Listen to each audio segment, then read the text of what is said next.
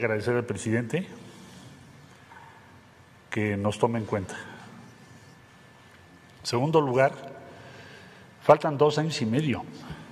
Dediquémonos a trabajar, seamos eficientes, respetemos a los demás, actuemos en función de eso, no perdamos la concentración en lo que estamos haciendo.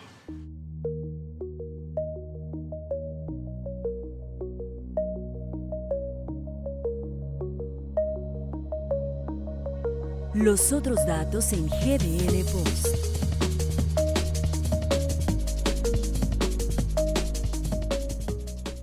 ¿Qué tal? Muy buenas noches. Sea bienvenido a una nueva emisión de Los Otros Datos. Ya sabe, una plática entre amigos, entre compañeros, donde analizamos las noticias del acontecer nacional desde la otra perspectiva, desde la perspectiva que a lo mejor a veces no se lee en los noticieros, pero que sin duda en la charla siempre se vuelve más agradable. Gracias por acompañarnos, ya sea a través de YouTube o a través de los medios de contacto que están apareciendo en este momento en su pantalla. Me da mucho gusto brindar con ustedes. Amigos, levanten su copa, por favor. Yo hoy escogí una estelita Miguel. Yo soy nacional. Sí, bueno.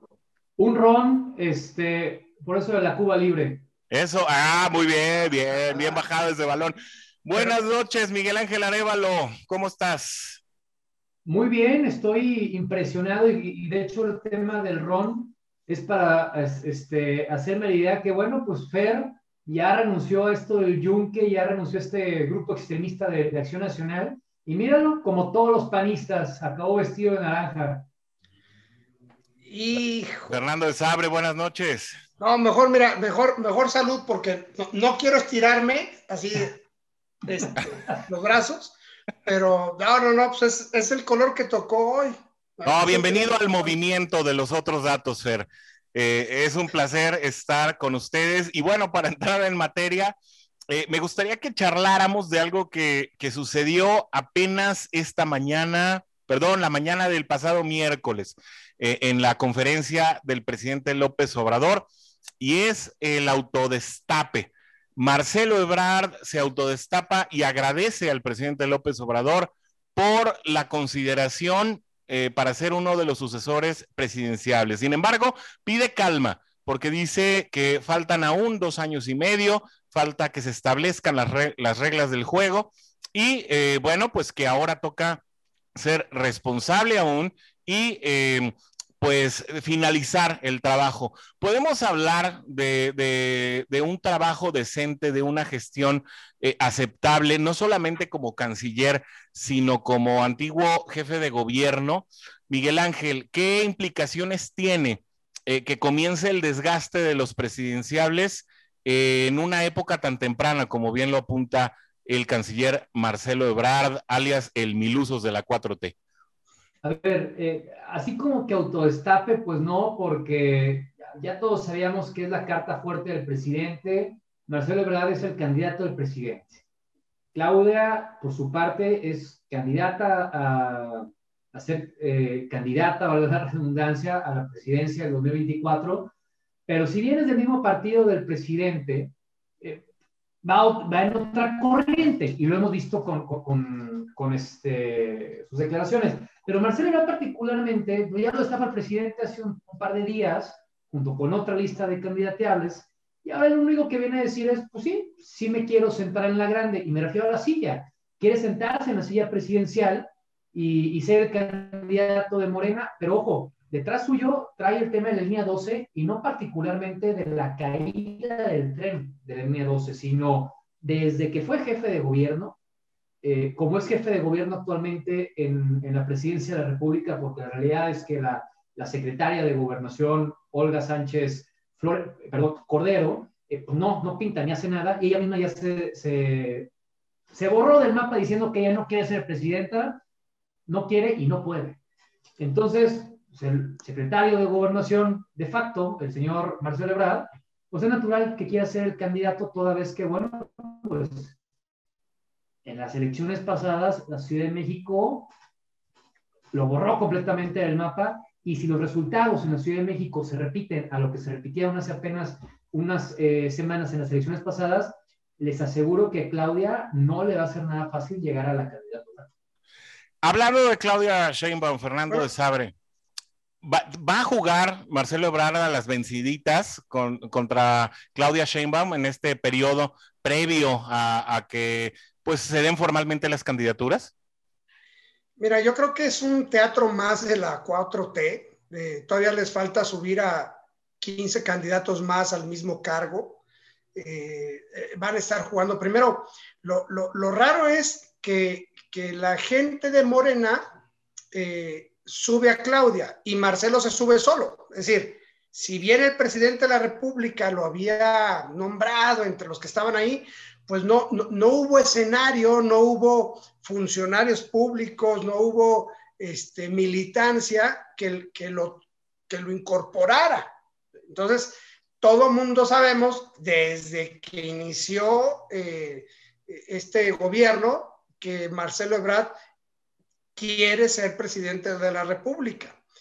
Inclusive yo llegué a pensar en algún momento que López Obrador no termina el sexenio y Marcelo Ebrard va a entrar al relevo. Y va a ser como, siento que aquí en este caso yo, yo pensaría que Marcelo Ebrard iba a entrar al relevo, sin embargo, creo que va a haber un premio de consolación. ¿Por qué? Porque López Obrador ha eh, este, eh, dicho que no va a terminar su sexenio, que se va a salir antes. Entonces, ese puede ser el premio de consolación para eh, alguno de los que estén más cercanos y más este, lejanos de poder contender por la presidencia de la República. Y jugar a las vencidas con estos cuates de Morena, pues no, este, la verdad es que, eh, pues es quien diga el presidente. Y hoy puede ser Marcelo mañana puede ser Noroña, ¿eh? es decir, este, bien cómo es que va a tomar una decisión, en qué va a basar su decisión para la continuidad de su proyecto eh, de la cuarta transformación. Asústame, Panteón, eh, Gerardo Fernández Noroña, ya lo puso Fernando de Sabre en la mesa.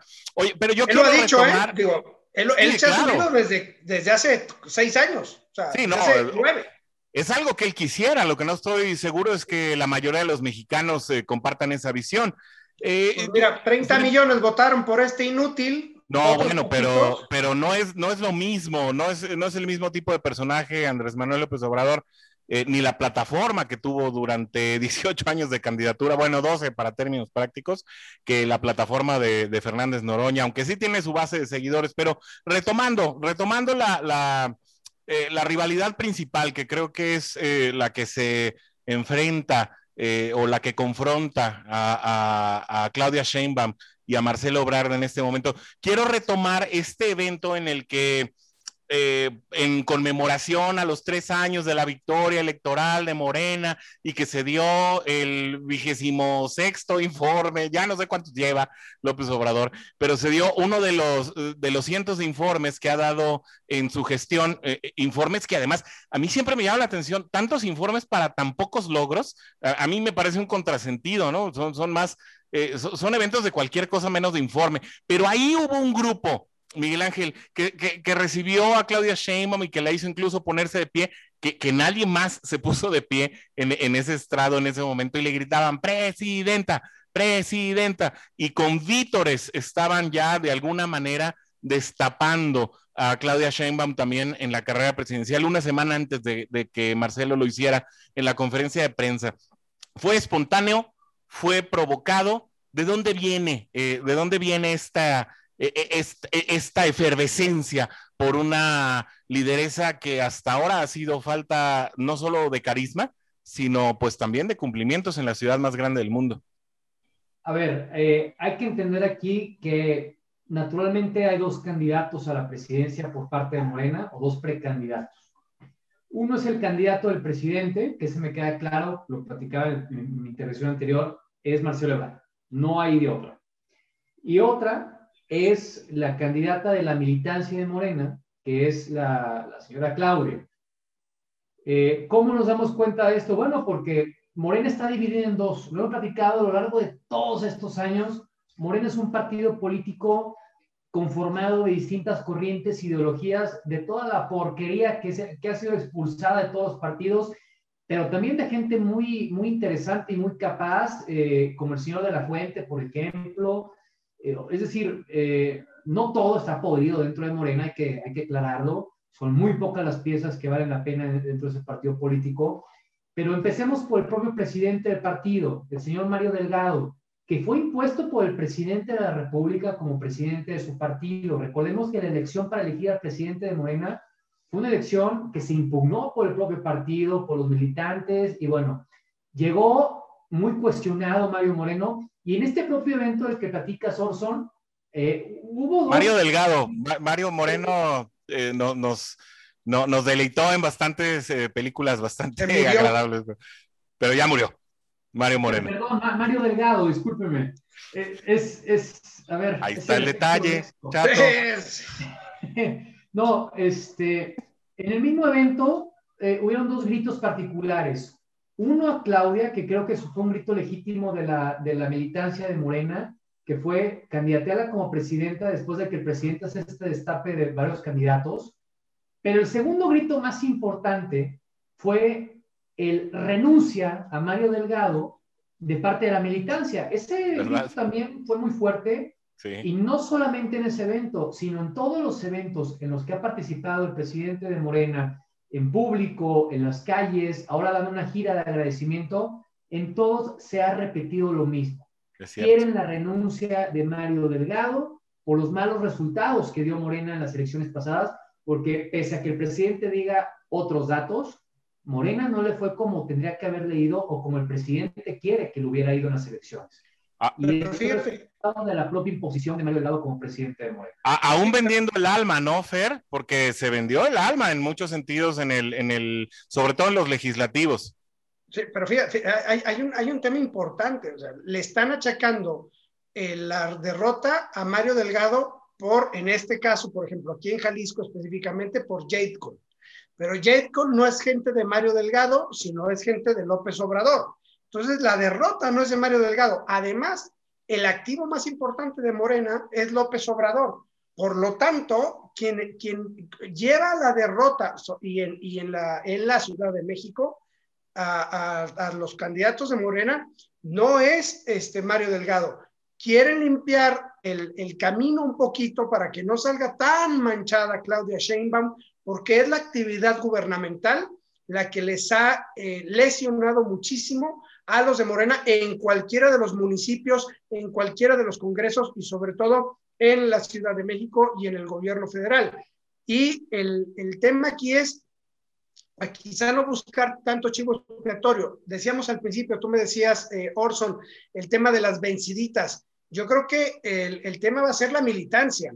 Sí, como dice Miguel, el candidato a la presidencia de López Obrador es Marcelo Ebrard y el candidato de la militancia es la señora Chimbaum, Este, pues va a pelearse López Obrador con la militancia, no lo creo. Creo, estoy completamente convencido que es un juego político puerco, marrano, como lo han hecho siempre en Morena a partir de que llegó López Obrador. Bueno, este, y con ese último comentario también viene el último traguito de esta estela. Eh, yo los invito a que podamos ir a un corte, eh, que hagamos también corte de tema y regresemos con el comentario de Ramiro Marmolejo y pues obviamente a la plática en este segundo bloque de los otros datos. ¿Me acompañan? Vamos por el refil, amigos. Eso. Vas. Se queda en los otros datos. Volvemos en un momento.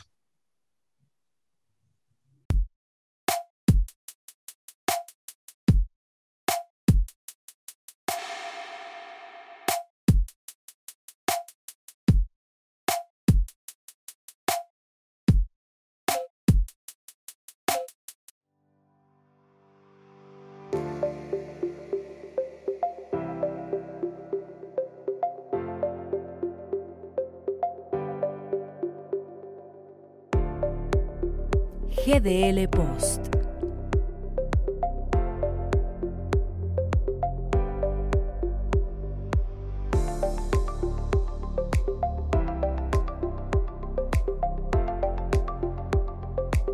Bienvenido de regreso a los otros datos. Si totalizamos eh, la inversión que el gobierno federal está haciendo en el manejo de redes sociales y específicamente en Twitter, pues estamos hablando de más de 7 millones de pesos, Miguel Ángel Arevalo, al año para un tema que pues prácticamente es irrelevante, como lo dijo la vocera de comunicación social el pasado miércoles en el quién es quién de las mentiras, pues es mucho dinero para gastar en análisis de, cosas irrelevantes, ¿no? Parece pues el sello de la 4T. Pues sí, porque si ellos mismos dicen que es irrelevante el mantener un diálogo, una conversación a través de redes sociales, particularmente de Twitter, no quiero imaginarme cuánto dinero gastaría la 4T si fuera relevante, ¿no?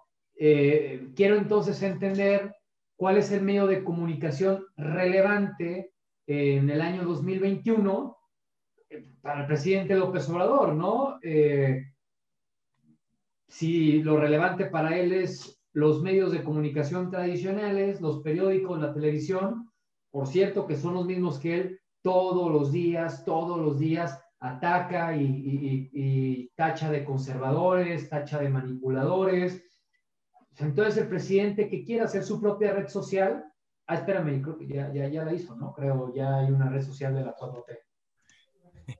Pero, eh, independientemente de que ahí se dicta la, la agenda, eh, pues qué tan relevantes son ya las mañaneras, ¿no? O sea, sí nos sirven mucho para, para el análisis, a veces sí para la agenda, a veces hasta para el pitorreo, ¿eh? Porque pues para pitorreanos del presidente tenemos diario, pero ¿qué tan relevantes son ya las mañaneras? Digo, hablando de pláticas relevantes, ¿no?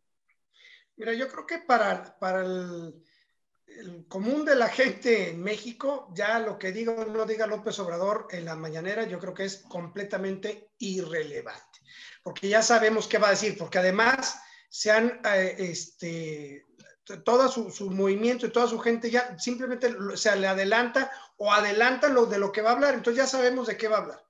Y para que veas lo importante que es para ellos, pues ahí tienes la primera entrevista que da Marcelo Ebrada Juncal Solano, ¿no? Le da la exclusiva a, esta tuitera, esta, este, ahora le llaman influencer, yo no sé de dónde, porque ni voto sacó. Perdón, Fer, para los que no saben quién es Juncal Solano, nosotros tampoco.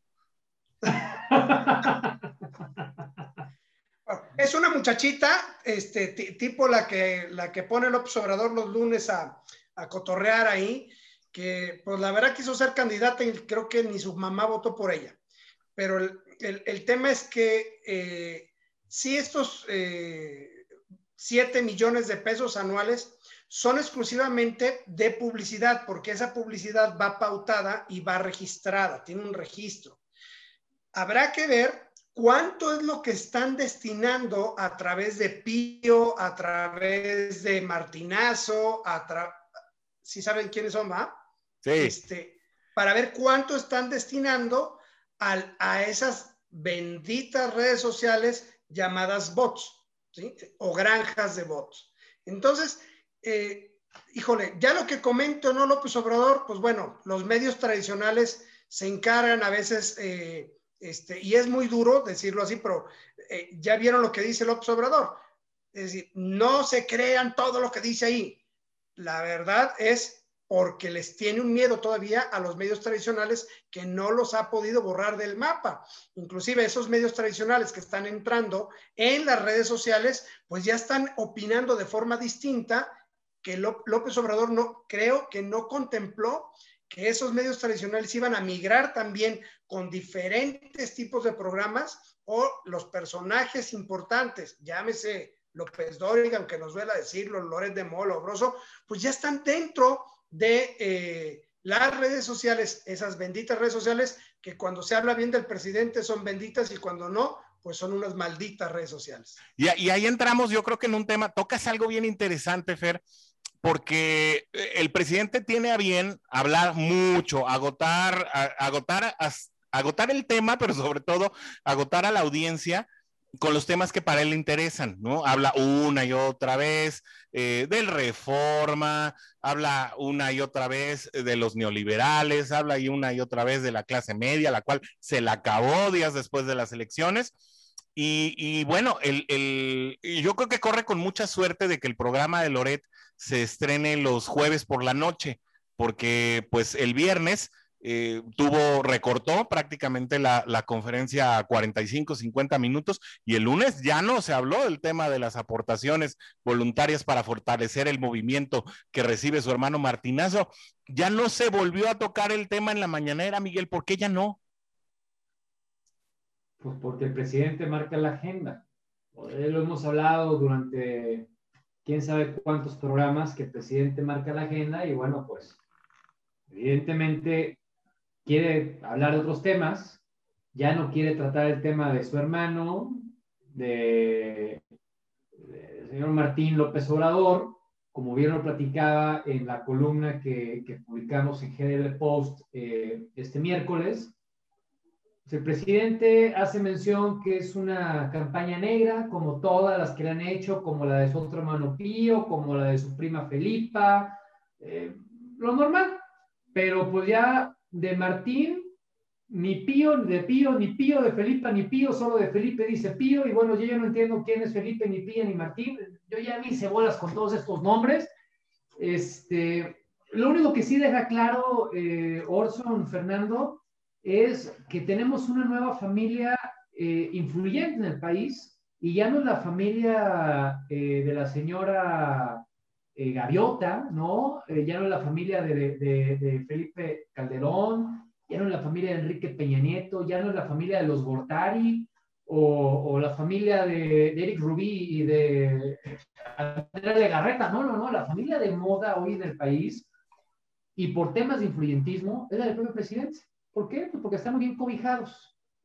Y si sale alguna nota negra, ¿cuál es la justificación? Es campaña negra, es campaña conservadora y mi familia es honesta, mi familia recibe dinero en costales, en sobres, sin declarar, en efectivo, porque son sus ahorros de toda la vida. Fer, eh, esto entonces nos lleva a preguntarnos algo, creo clave, antes de despedirnos, porque se nos acaba el tiempo. ¿Cómo se irá AMLO al terminar su sexenio? Yo me acuerdo que al comenzar dijo que él no sería tapadera de nadie, ni siquiera de su familia la evidencia lo está traicionando, como lo ha traicionado su discurso prácticamente desde que entró en gestiones. Con un, con un gobierno que hasta ahora es estéril, que hasta ahora es contradictorio y que pues hasta ahora solamente ha podido atinar a echarle la culpa a lo que hicieron mal los gobiernos pasados sin ofrecer una sola solución a las problemáticas actuales, lo cual ha terminado empeorándolas. ¿Cómo ¿Cómo va a terminar? ¿Qué podemos esperar de, la partida de López Obrador una vez que pues ya eh, se finiquite su sexenio? Bueno, pues ¿qué, ¿qué, podemos esperar? Lo mismo, la misma mediocridad de hace tres años, es decir, el mismo tipo falso, mentiroso, que durante 12 años o 18 años estuvo este, mintiéndole a la gente. Eh, se, nos iremos con un, eh, comentario de él que es el mejor presidente del mundo. Eh, se va a comparar con, con Jesucristo, si no es que se va a inmolar también, o sea, híjole, creo que el, el, asunto aquí no solamente es el de los sobres, que el de su familia, no solamente es el hecho de que calla lo que le preguntabas ahorita a Miguel Ángel, porque ya no se habló de eso, pues porque tampoco se ha hablado de la línea 12, tampoco se ha hablado de todas y cada uno de los puntos en donde eh, los grandes pensadores, si se les puede llamar así, o los arquitectos de la cuarta transformación, bueno, inclusive a Muñoz Ledo, ya tampoco, ya me lo hicieron a un lado, es decir, hoy Muñoz Ledo tiene un mes que no habla, a partir de las elecciones, que empezó a gestar un movimiento, le duró una semana y ya no habla, es decir, todo todas las cosas que son en contra de López Obrador, las calla. Las que puede eh, hacer a través de las benditas redes sociales, lo hace con el montón de dinero que les pone ahí. Y los que no, pues bueno, pues los manda a través de la Secretaría de Hacienda y Crédito Público algún tipo de mensaje para poderlos eh, mantener muy, muy tranquilitos. Y creo que es una decepción y son seis años perdidos para México. Creo que México se queda como acreedor de un hombre que es fanático del aplauso gratuito pero que hasta ahora ha sido antagonista de las soluciones, si están de acuerdo conmigo. Andrés sigue encontrando las excusas para seguirle cargando al pasado los males de lo que ya es solamente hoy su responsabilidad. Cada mañanera es un episodio de la posverdad y ahí la información va siendo superada por la interpretación de la misma, por el descargo de responsabilidades falseado, truqueado, algo muy conveniente para el discurso, pero completamente en contrasentido de lo que un país como nuestro México necesita. Bien le haría a nuestro país que su presidente dejara de pensar en caldos gordos, porque la supuesta transformación ya está muy flaca a México le urgen las soluciones a los problemas que bien apuntó en otras épocas que tenían las gestiones de sus antecesores. Esos a los que ahora quiere juzgar o dice que va a juzgar, pero de los que aún no ha logrado separarse a través de los resultados. Pasar del discurso al suceso, es decir, a la realidad es cosa seria, un imposible para la gestión de una 4T que no ha empobrecido en prometer, pero que su fruto tampoco ha aparecido. México necesita hoy un presidente que atienda todo el día, no solamente por las mañanas, y que se haga presente, no la versión política de un influencer o de un publicista del régimen. Urge un dirigente que le preste entera atención a los problemas reales y no solamente a las críticas y a las encuestas. Con esto terminamos eh, este episodio de los otros datos. Agradecemos mucho la atención de todos ustedes. Gracias a los que nos comparten también en sus redes sociales que van a estar apareciendo en este momento aquí en la parte baja de su campaña, de su pantalla, perdón, quienes escuchan también este episodio a través de la cerveza hablando, eh, quienes también nos acompañan a través de los GDL Podcast, muchas gracias. Los invitamos a seguir compartiendo estos episodios con eh, todas sus amistades y con aquellos que están interesados en tener un México mejor. Miguel Ángel Arevalo, buenas noches. Muy buenas noches y bueno, pues ya se acabó, se finí. Eh, vamos por lo siguiente. Gracias. Cuba libre. Fernando de Sabre, buenas noches. Hasta luego, muy buenas noches. Gracias por compartirnos. Y Miguel Ángel, no lo tires. Ahí lo tienes el bote y un lado. No lo tires. Tómatelo. No lo desperdicies. Se tira Eso es todo. Muchas gracias por el privilegio de dejarnos entrar a sus hogares. Brinde usted con nosotros, acompáñenos con sus opiniones. Está usted informado. Esto fue Los Otros Datos. Hasta la próxima.